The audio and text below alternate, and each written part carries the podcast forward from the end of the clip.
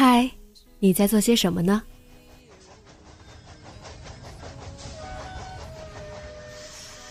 你将要去到哪里？女侠生活手记，和我一起记录生活的点滴。这里是荔枝 FM 幺八零八四，昨天的你的现在的未来。这周你过得好吗？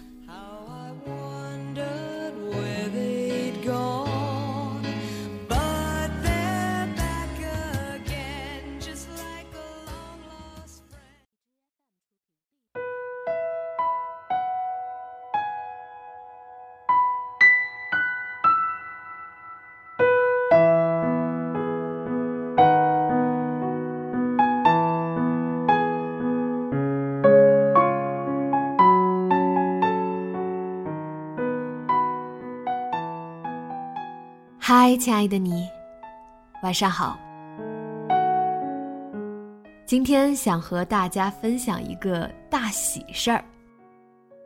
我的家庭呢，添了一个新生命。大家听到这里就开始误会了吧？其实是我前两天在外面捡了一只流浪狗。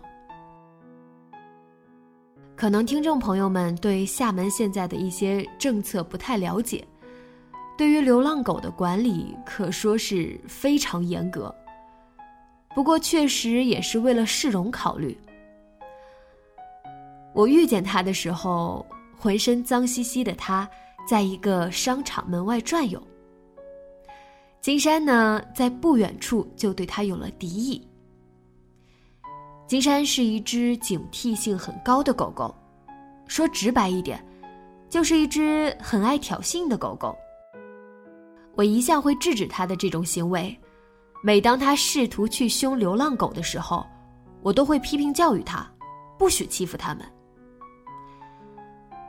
我仔细一看，那是一只白色的博美，很不怕生人，总是跟在人的后面走，或者在坐着的人旁边蹲下或趴下，这让我一度以为它是有主人的。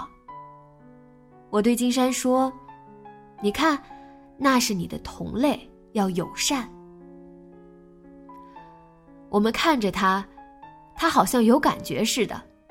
经过几秒钟的对视，就朝我颠颠的跑过来，然后竟然开始撒娇，站起来扒我的腿。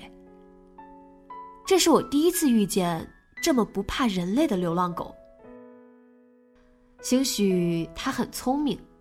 在祈求帮助。我蹲下来，他就用头往我的膝盖上蹭，这和金山在家里一模一样。难道博美都是这么撒娇的吗？我注意到这只狗狗有着很严重的皮肤病，身上有伤，几处皮肤已经完全没毛了。我摸着它的脑袋，它还挺会享受。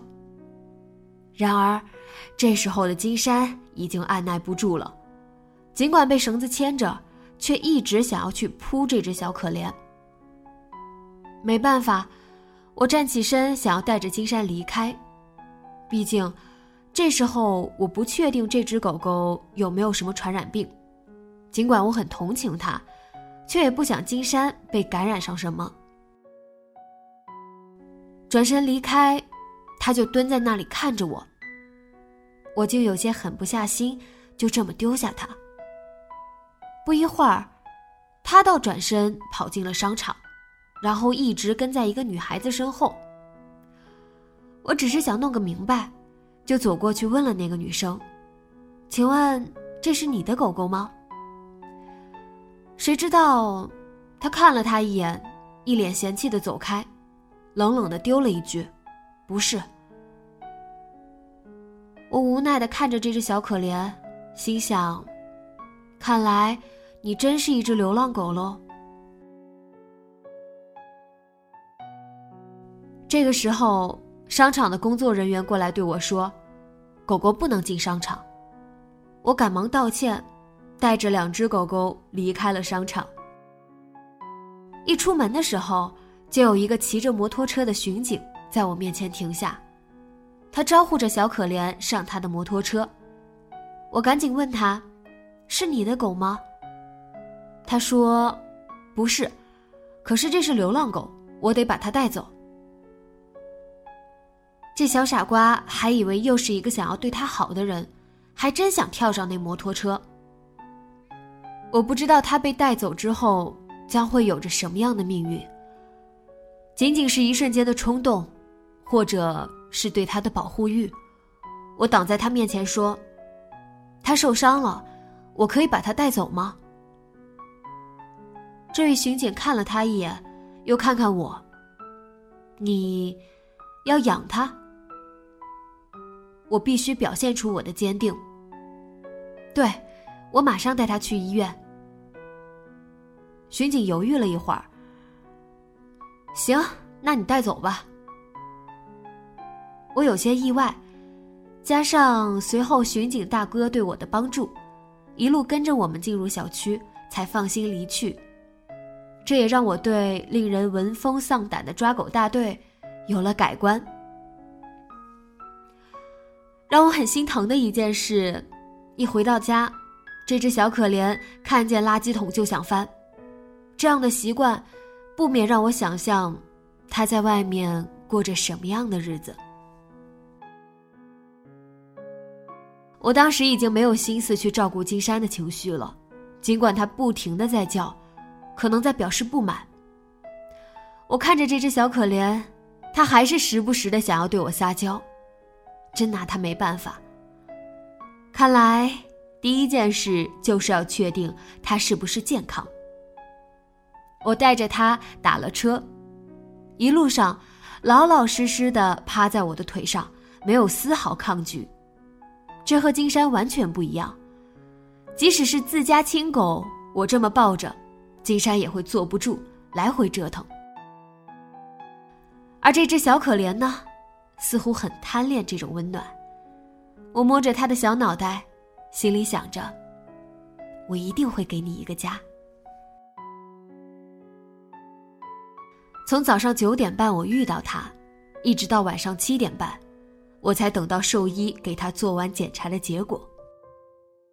除了贫血和肝功能有些异常之外，这是一只完全健康的狗狗。而那两项毛病也是因为长期流浪导致的。这一天的等待，我终于安心了。一直到今天，他还在住院，大概一周的时间，在医生调理好之后，才方便接回家。我给了他一个名字，银闪。我给了他一个哥哥，金闪。我给了他一个家。这个家会一起接他出院，然后好好爱他。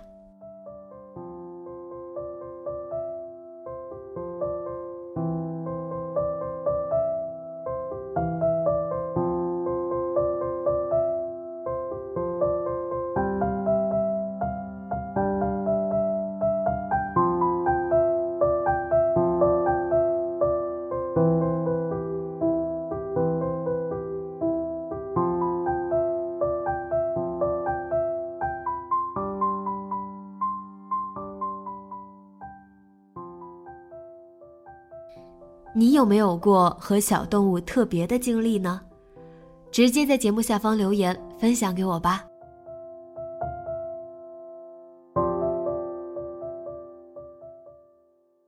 今天的节目就到这里，节目原文和封面请关注微信公众号“背着吉他的蝙蝠女侠”。电台和主播相关，请关注新浪微博“背着吉他的蝙蝠女侠”。今晚做个好梦。晚安。